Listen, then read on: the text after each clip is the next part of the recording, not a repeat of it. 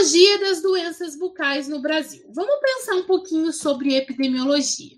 Qual que é a importância da epidemiologia? Primeiramente, como é que nós temos dados epidemiológicos das doenças bucais no Brasil? Como é que eu sei que a cárie dentária é um dos agravos em saúde bucal e é uma doença de grande importância epidemiológica?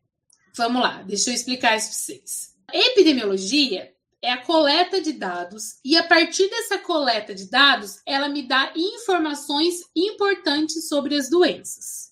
O SB Brasil é um grande estudo epidemiológico que me fornece, informa que me fornece informações, que me fornece informações a respeito da saúde bucal da população brasileira. SB Brasil não está dentro do nosso edital, que está escrito lá Epidemiologia das Doenças Bucais. Então, ele está te perguntando quais são as doenças de maior é, caráter epidemiológico no Brasil. Epidemiologia das Doenças Bucais. Quais são as principais doenças bucais? Cárie dentária, doença periodontal, traumatismos dentários, edentulismo, câncer bucal. Como é que se chegou nesses dados que a, doen que a doença cárie é uma das mais prevalentes na população brasileira através do SB Brasil, que é o levantamento epidemiológico em saúde bucal, que o último foi realizado no ano de 2020, com dados coletados no ano de 2002, mas se perguntar para você qual foi o último SB Brasil, o último SB Brasil foi do ano de 2020, era para ter sido executado no ano de 2020, mas por causa da pandemia foi adiado e começou em 2022, mas eles ainda mantêm o SB Brasil como 2020. Através desse levantamento epidemiológico é que eu tenho informações sobre como está a saúde bucal da minha população brasileira. Para se avaliar a população brasileira e ter dados de epidemiologia dessas principais doenças em saúde bucal, eu utilizo os índices de saúde bucal. Conseguiu entender como é que é feita a coleta de dados para que eu saiba quais são as principais doenças de caráter epidemiológico, de importância epidemiológica para o Brasil? Através dos levantamentos epidemiológicos em saúde bucal, que é chamado do SB Brasil ou SB Bucal.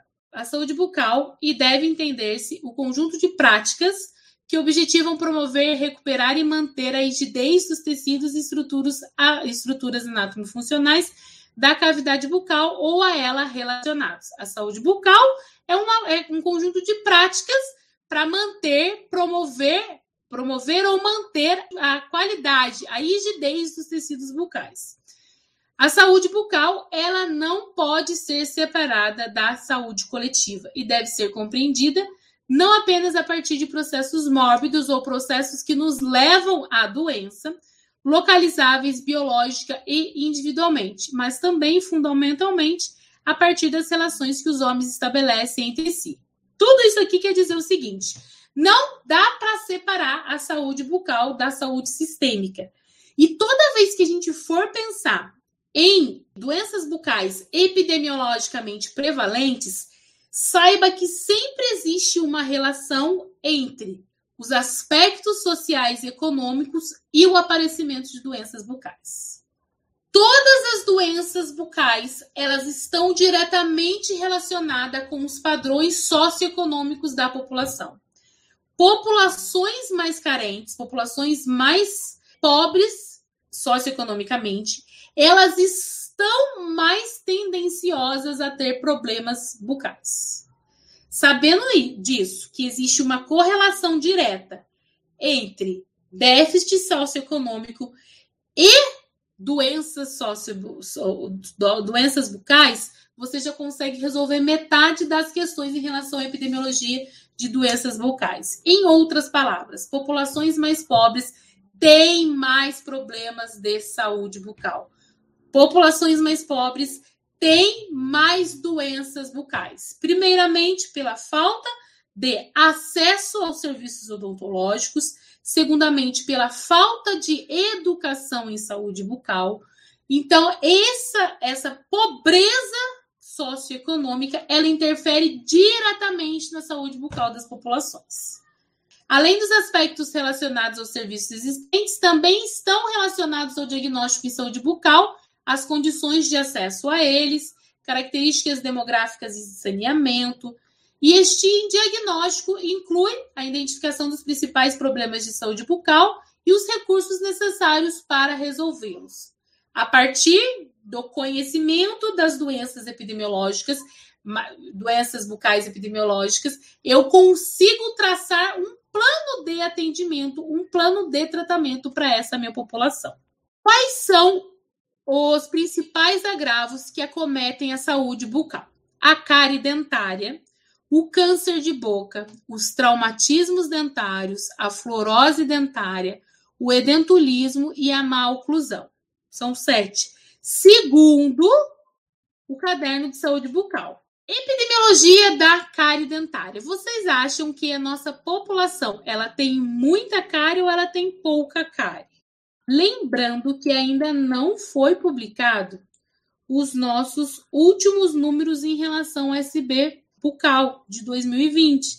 Então, todos os dados que nós temos hoje ainda são do SB Brasil 2010, tá? E sempre quando a gente for pensar em epidemiologia, a gente faz uma comparação entre os anos de 2003, de, do último levantamento epidemiológico, do mais recente para o menos recente. Aqui, 2003 e 2010. Então, em alguns momentos, vocês vão ver comparação do SB Brasil 2003 e 2010.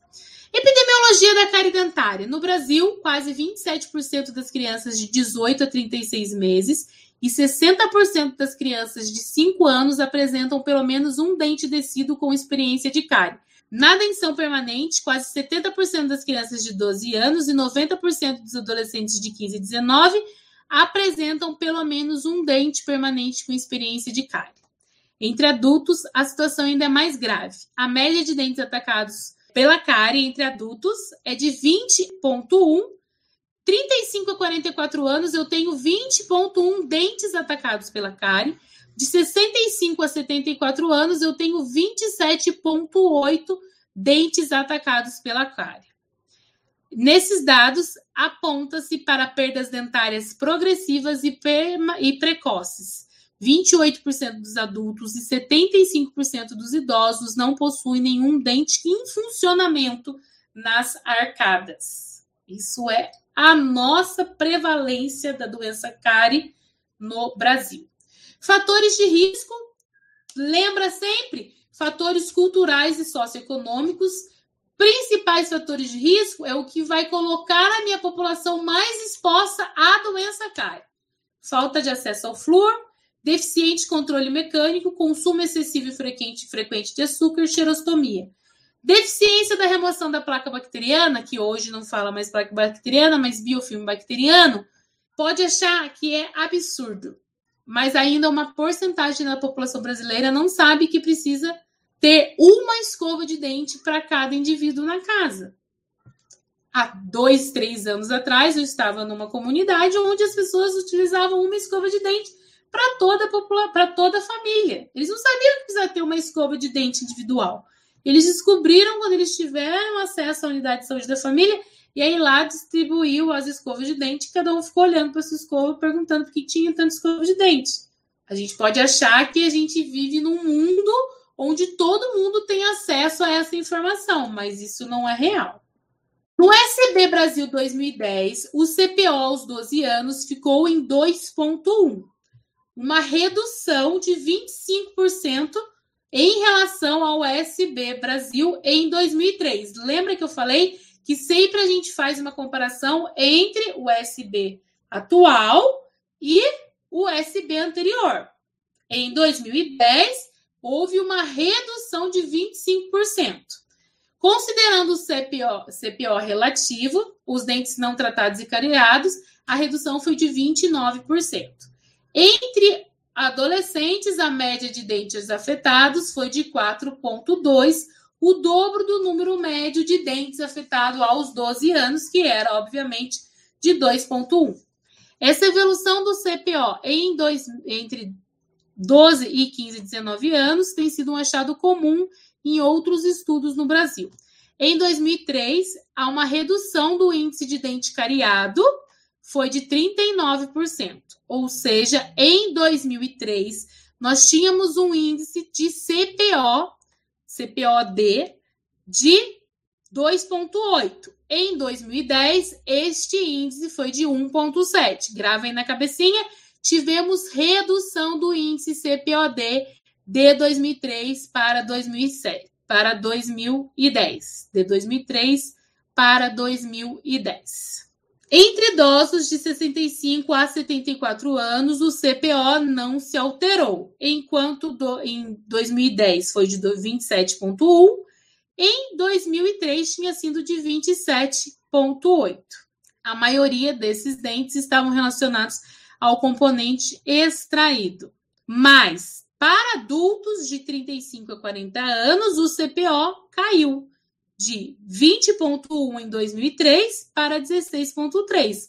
Isso quer dizer que a nossa população está extraindo menos dentes. Qual população? A população de adultos, na faixa etária de 35 a 40 anos, extrai-se menos dentes. Menos dentes estão sendo extraídos justamente pela incorporação do dentista na estratégia de saúde da família a população adulta de 35 a 44 anos está tendo mais acesso ao profissional dentista. Observa-se que os componentes cariados e perdidos caíram mais acentuadamente, enquanto o componente obturado cresceu em termos relativos. Este é o conceito importante que vocês precisam ter.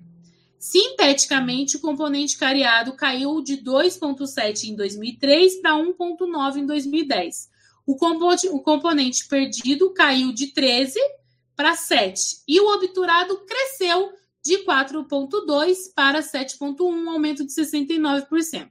Isso significa, como eu já falei, que a população de 35 a 44 anos, ao longo dos últimos sete anos, está tendo menor ataque da cárie e está tendo também um maior acesso aos serviços odontológicos para restaurações dentárias. Ou seja, uma inversão na tendência que, que é uma inversão da tendência? A tendência era que essa população adulta tivesse mais dentes extraídos. Por isso que quando a gente vai avaliar a população mais velha, a população de idosos, nós temos mais dentes extraídos porque eles faziam parte dessa tendência. Hoje há uma inversão de tendência registrada no país, onde menos dentes são extraídos e mais tratamentos restauradores são oferecidos. É este o conceito que eu preciso que você tenha na sua cabeça. Ainda com relação à cárie dentária, cabe destaque as importantes diferenças regionais. O que, que se percebe? Região norte e nordeste, elas têm uma maior proporção é, de dentes perdidos e uma menor quantidade de dentes obturados.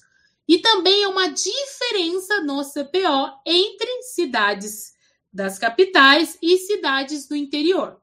O CPO médio aos 12 anos nas capitais é de 1,7, enquanto no interior é de 2,2. Comparando-se as regiões, as diferenças são mais expressivas. O norte está com 3,2, Nordeste 2,7, Centro-Oeste 2,6. E tem situações piores que as regiões Sudeste, que é 1,7, e o Sul 2,0 ok? Então, eles têm um índice CPO é, maior, Norte e Nordeste tem índices de CPO maior do que os em comparação com os índices CPO de Sudeste e Sul. Os valores extremos de Norte, Norte e Sudeste mostram uma diferença de cerca de 90%. Quando a gente vai comparar a região com maior CPO, que é o Norte, com o de menor CPO, que é o Sudeste, nós temos uma diferença de 90%. No Nordeste, a proporção de dentes restaurados em relação ao CPO total é menor do que no Sudeste, indicando o maior ataque da doença, combina-se com menor acesso aos serviços odontológicos. Como a gente falou, sabe-se que a região Norte-Nordeste é uma região muito mais carente socioeconomicamente do que nós temos Sul e Sudeste, por exemplo. Então, a população ela é mais é, desenvolvida socioeconomicamente, tem mais acesso ao serviço educacional, o que faz com que se perca menos dentes, mas também tem maior acesso aos serviços odontológicos. Melhor condição socioeconômica e melhor disponibilização dos serviços de saúde. Um outro agravo em saúde bucal, uma outra doença com importância epidemiológica é a doença periodontal. A doença periodontal, e aqui quando a gente fala de doença periodontal, nós colocamos dentro de um saco único as gingivites e as periodontites. A doença periodontal é vista como um processo de desequilíbrio entre as ações de agressão e defesa dos serviços dos tecidos de sustentação e proteção do dente. Tem como principal determinante o biofilme bacteriano a partir das diferentes respostas dadas pelo hospedeiro. Era só escovar o dente, né? É simples, para não ter doença periodontal é só escovar o dente. Não é mais considerada apenas como de progressão lenta e contínua, mas pode ter padrões variáveis de progressão. É entendida como uma, uma doença infecciosa, onde as alterações de forma e função são considerados os seus principais sinais.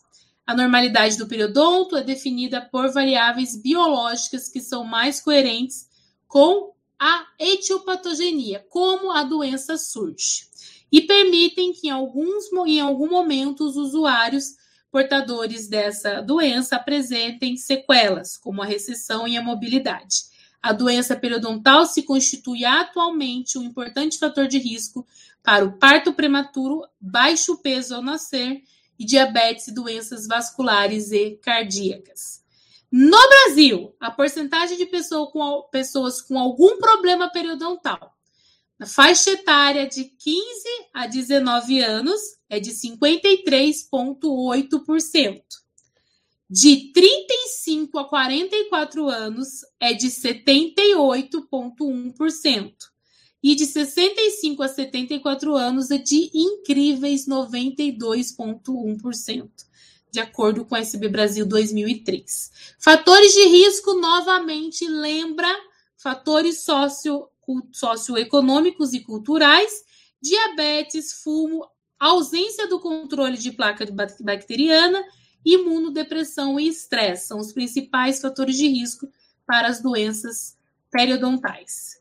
Vimos referência 2003, 2010.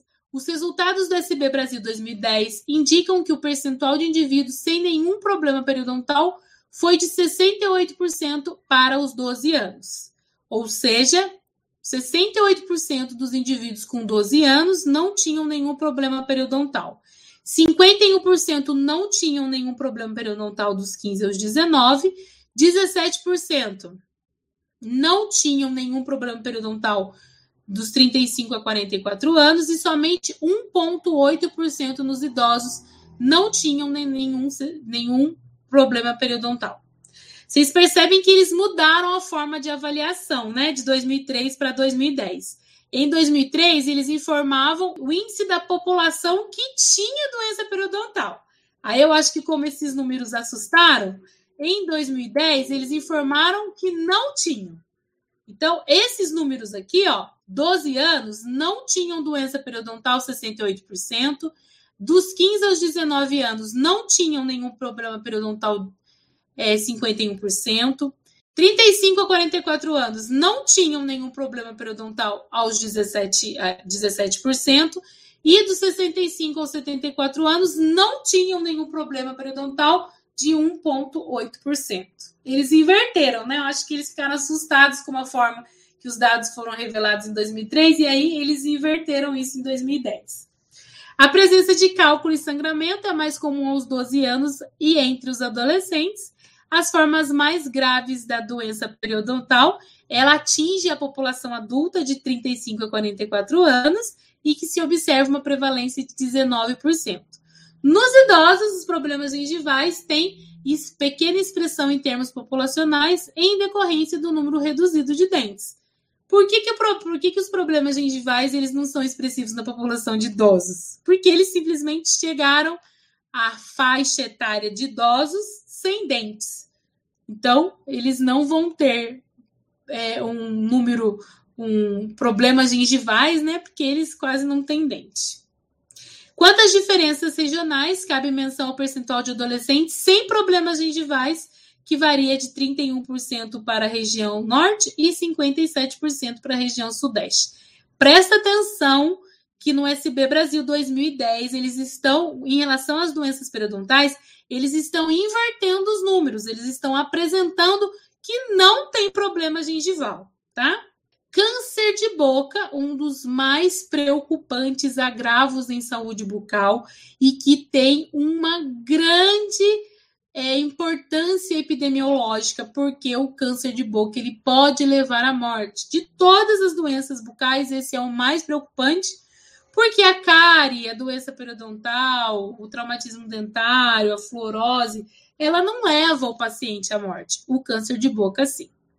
O câncer de boca é uma denominação que inclui os cânceres de lábio e cavidade oral. O que, que está incluído nos cânceres de boca?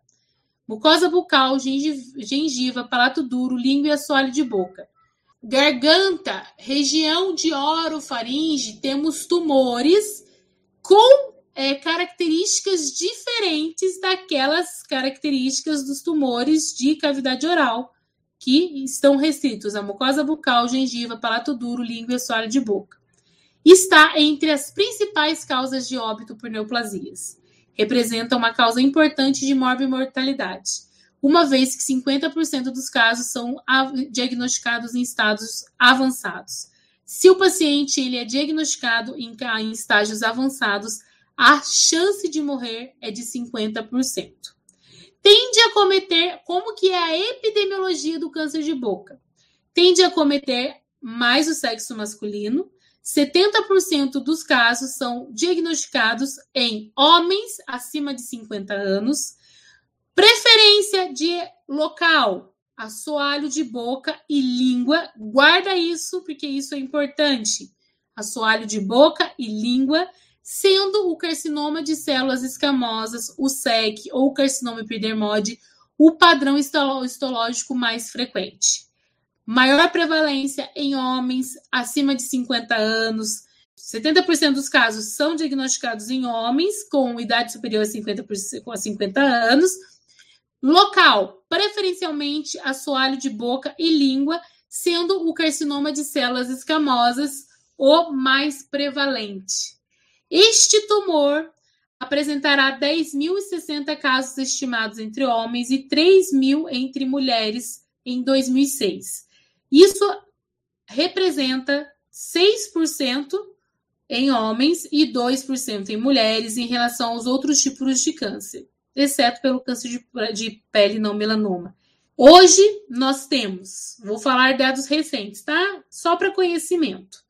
2020 e 2022, para o biênio 2020-2022, estimou-se entre 11.966 casos, acho que quase 12 mil casos para homens e 4.800, quase 5 mil casos para mulheres. Aumentou muito o número de diagnósticos em câncer de boca em mulheres, apesar de que ainda é metade do número de casos de câncer de boca em homens. O câncer de boca é uma doença que pode ser prevenida de forma simples, assim como a cárie, desde que seja dada ênfase à promoção de saúde, aumento do acesso aos serviços de saúde e ao diagnóstico precoce. Fatores de risco, novamente, fatores culturais e socioeconômicos, tabagismo, todas as formas de tabaco, inclusive narguilé e é, cigarro eletrônico, etilismo, uso crônico do álcool e tabaco, que potencializa um ou outro, exposição à radiação solar, má higiene bucal, uso de próteses dentárias mal ajustadas, deficiência imunológica. Concordo com a má higiene e uso de próteses dentárias mal ajustadas? Não concordo. Tudo bem, isso não faz sim, não, não é importante na prova que eu não concorde, porque se está aqui a gente tem que acreditar, tá? Fatores culturais, tabagismo, etilismo, utilização do álcool e do tabaco junto, exposição solar, má higiene, próteses dentárias, deficiência imunológica. Traumatismos dentários também é uma doença, é uma doença não, é um, um evento, né? Um evento também de importância epidemiológica dentro da saúde bucal, apesar de existirem poucos estudos de base populacional sobre prevalência de traumatismo da dentição permanente no Brasil, como o Brasil é um país socioeconomicamente vulnerável, com índices crescentes de violência, acidentes de trânsito, causas externas, como atividades esportivas e brincadeiras, aumentou-se o índice de traumatismo dentário, sendo o traumatismo dentário considerado um problema frequente em saúde pública.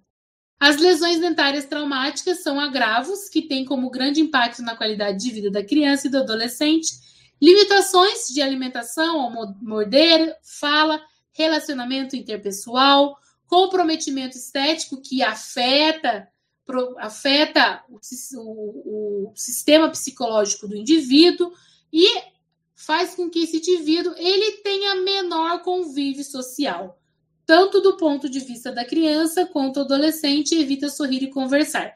Lembre-se que esses fatores psicológicos, convívio social, evitar sorrir e conversar, por que, que isso é citado como fatores importantes? Porque qual é o conceito de saúde? Segundo a Organização Mundial de Saúde, é um completo bem-estar físico, mental e espiritual físico, mental, espiritual, social. Se este, essa criança ou esse adolescente ele não está bem mentalmente, psicologicamente, ele é um indivíduo doente.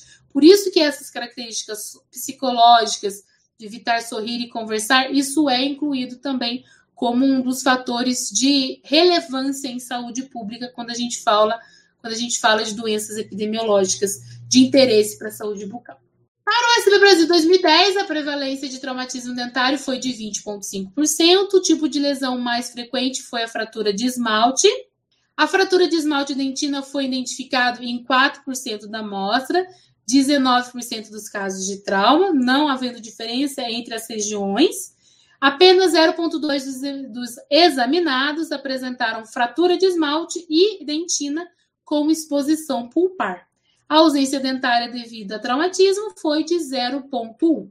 Aspectos epidemiológicos. Fatores de risco, mais uma vez, fatores ambientais da família, áreas de residência, trabalho, escola e condições socioeconômicas que predisponham aos acidentes. Algumas características físicas, elas aumentam o risco de traumatismos dentários, como quais?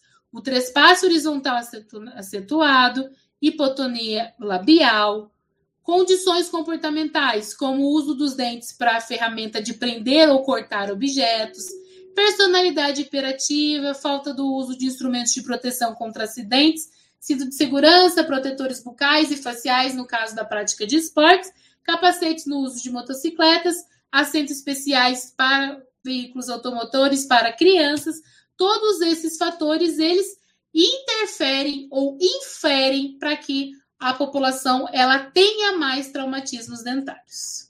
Fluorose dentária é uma anomalia do desenvolvimento e ocorre, adivinha por quê? Por ingestão prolongada de flúor. Presta atenção nessa palavrinha. Ingestão prolongada. Pode comer um tubo de pasta hoje, mas o que vai causar a presença da fluorose é a ingestão por um longo período de tempo. É caracterizada por aumento da porosidade do esmalte, fazendo com que ele pareça opaco. Em algumas regiões do Brasil, vem sendo observado um aumento no diagnóstico da fluorose.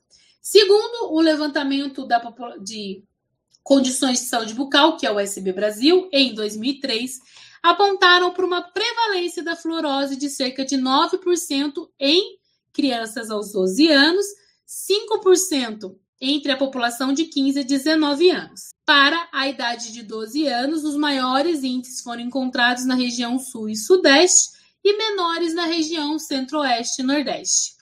As formas brandas da fluorose são caracterizadas como linhas finas ou manchas branco-giz, que aparecem no esmalte dentário ou nas pontas das, das cúspides. E essas é, formas brandas da fluorose elas são locais onde a água de abastecimento público é fluoretada, contribuindo para isso outras formas sistêmicas de ingestão de fluoretos, ou seja, ingestão de água fluoretada, uso de dentifrício fluoretado, mas não só o uso, né, mas a ingestão do uso de fluoretado, além de outras formas tópicas de fluoretos. Segundo autores, a prevalência de fluorose leve na população com acesso à água fluoretada está de 15 a 25%. As formas mais severas são observadas em locais onde o flúor está concentrado em altas doses, ou seja, as águas desses locais específicos têm alta concentração de flúor natural, mananciais de águas ou ingestão concomitante de flúor de várias fontes. Formas mais severas estão relacionadas aos locais onde o flúor ele é ingerido com altas taxas de flúor por causa dos seus mananciais, as águas são naturalmente com alta quantidade de flúor ou ingestão concomitante de várias fontes de flúor, pasta, fluoreto, aplicação tópica de flúor. Hoje o que a gente vê no sistema público é aplicação tópica de flúor indiscriminado, sem conhecer os conceitos de indicação do uso de fluoretos tópicos. É algo que a gente precisa se atentar bastante, porque a maioria da nossa população hoje, das, dos grandes centros, tá? Eles têm acesso à água fluoretada e ao dentifrício fluoretado. Então, são raros os casos onde nós precisamos entrar com aplicação tópica de flúor, como a gente via, por exemplo, na minha adolescência, há 30 anos atrás. Adolescência não, né? Na minha infância, 30 anos atrás, ia lá o dentista na escola e a gente ficava comendo flúor, né? Mas por quê? Porque há 30 anos atrás eram outras políticas de fluoretação das águas. Hoje nós temos uma política muito mais abrangente pela fluoretação das águas. Então, se as águas estão sendo fluoretadas, a gente precisa bem menos de acesso a outras fontes de flúor. Aspectos epidemiológicos: a prevalência de fluorose dentária no Brasil aos 12 anos de idade. Aqui a gente falou de 2003, aqui a gente fala de 2010. Em crianças, a prevalência de fluorose dentária em crianças de 12 anos ainda é maior. No Brasil, 16,7% aos 12 anos apresentavam fluorose, sendo que 15,1% representam por fluorose muito leve e 10% de leve, 4,3% de moderada e foi identificada em 1,5% das crianças o percentual de examinados com fluorose grave pode ser considerado nula. A maior prevalência de crianças com fluorose, assim como no SB Brasil 2003, foi na região sudeste, mas o índice aumentou 19,1 e o menor valor de indivíduos com fluorose, de crianças com fluorose, foi na região nordeste. Por quê? Como que a gente explica isso? As águas no sul e sudeste possuem maior rede de, de, tratamento de água, né? Então, tem como fonte de, de flúor, né, a água fluoretada, e a região norte nós temos menor acesso às águas de abastecimento, água tratada, então por isso a gente tem essa justificativa de uma menor, de menores índices de fluorose.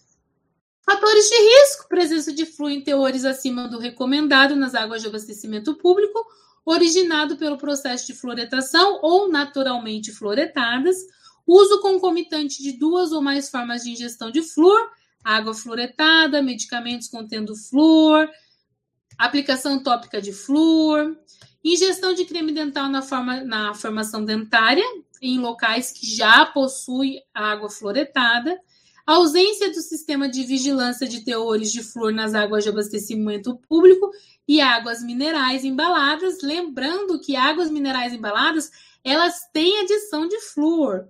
Uso abusivo de formas tópicas é, da aplicação de flúor, ocorrendo ingestão em locais onde, onde há o flúor sistêmico, o uso do flúor sistêmico. Edentulismo é a falta total dos dentes. Edentulismo é resultante de diversos e complexos determinantes, como precárias condições de vida, baixa oferta e cobertura de serviços odontológicos, o um modelo assistencial anterior ao que vemos hoje, aonde a prática era a prática de exodontias e exerceram influência na perda dentária.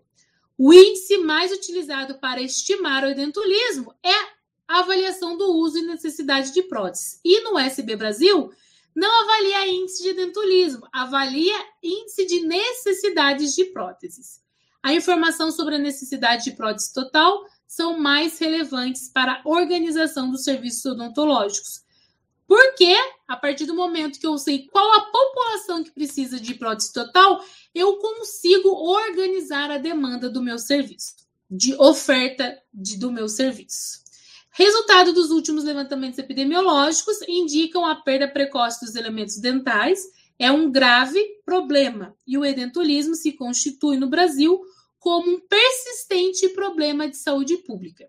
Em 2003, o SB Brasil avaliou o uso e necessidade de prótese total em adolescentes de 15 a 19, adultos de 35 a 44 anos e idosos de 65 a 74 anos. Olha o que nós temos no SB Brasil 2010. As próteses dentárias são muito demandadas nos serviços odontológicos. Por essa razão, em 2010, o SB Brasil avaliou as necessidades de próteses dentárias e estimou, com a finalidade de proporcionar subsídios para o planejamento dos serviços de atenção secundária de caráter reabilitador. Lembre-se disso, a prótese dentária ela é ofertada no, no segundo nível de atenção, que é a atenção secundária. As próteses dentárias referidas foram a parcial e a total, e buscou-se verificar a necessidade se ocorria em um ou dois maxilares. Nos adultos, a necessidade de algum tipo de prótese ocorreu e ocorre em 69% dos casos, sendo que 41% é relativa a PPR em um maxilar e 1,3% a necessidade de prótese total em apenas um maxilar. Importante destacar que este percentual em 2003 era de 4,4 redução de 70%, 4,4% em 2003 e 1,3% em 2010. Em idosos, 23% necessitam de prótese total em pelo menos um maxilar e 15% nos dois maxilares. Estes números estão muito próximos dos, dois, de, dos números de 2003. Então, entre 2003 e 2010, não houve diferença nas demandas de necessidades dos índices de prótese total entre idosos, que é a população de 65 a 74 anos. Isso indica que o serviço, que a oferta de próteses odontológicas no segundo nível de atenção, que é a atenção secundária, ela não foi suficiente, porque não houve uma redução expressiva no número das necessidades de próteses segundo comparação do SB Brasil 2003 e do SB Brasil 2010.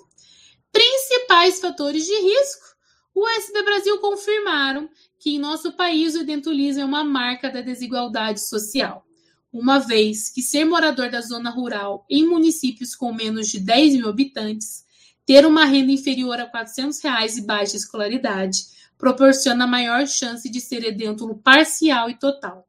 Ainda são fatores de risco a falta de acesso a tratamentos básicos especializados de cárie e da doença periodontal. Mais uma vez, e esse slide ele fecha, né, a nossa discussão que fala onde os fatores socioeconômicos e educacionais, culturais e fatores socioeconômicos, eles estão diretamente relacionados àquelas doenças de maior relevância epidemiológica. Má oclusão é uma deformidade dentofacial que, na maioria das ocasiões, não provém de um único processo patológico, mas é uma variação clínica significativa que é a interação entre influências ambientais e congênitas. Se considerarmos que a maloclusão é resultado do desvio morfofuncional de natureza biofísica do aparelho mastigatório, pode-se dizer que qualquer fator que interfira na formação crâniofacial vai, obviamente, resultar em alteração de forma e função.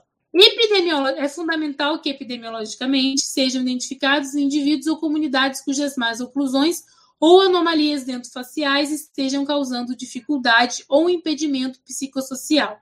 Nós sabemos que algumas é, características raciais elas interferem ou elas inferem, né, no desenvolvimento de más oclusões. Por exemplo, pacientes negros, eles têm uma maior tendência de ter dentes mais alongados, dentes maiores, e há uma prevalência de más oclusões neste perfil de indivíduos, assim como asiáticos, que têm um rosto mais achatado e, e mais arredondado, xantoderma, e faz com que exista uma maior prevalência de más oclusões. Algo em torno de 20 a 30% das pessoas com, com anomalias graves, o tratamento torna-se obrigatório pela forma como o problema afeta a qualidade de vida do indivíduo, independente do local onde estejam ou do índice, do índice utilizado. Resultados do SB Brasil indicam que aos 5 anos a grande maioria da população apresenta oclusão normal ou anomalias graves ou anomalias leves. 2003 indicam que aos 5 anos apresenta alguma é, apresenta a maioria da população apresenta oclusão normal ou anomalias leves. 92% no norte, 80% no nordeste, 81% no, no, no sudeste, 77% no sul e 90% no centro-oeste, sendo que a média nacional fica em torno de 84%. Lembrando que as más oclusões elas também têm uma relação direta com hábitos de alimentação. Populações em que faz o consumo de alimentos mais crus ou mais duros, eles têm uma melhor oclusão.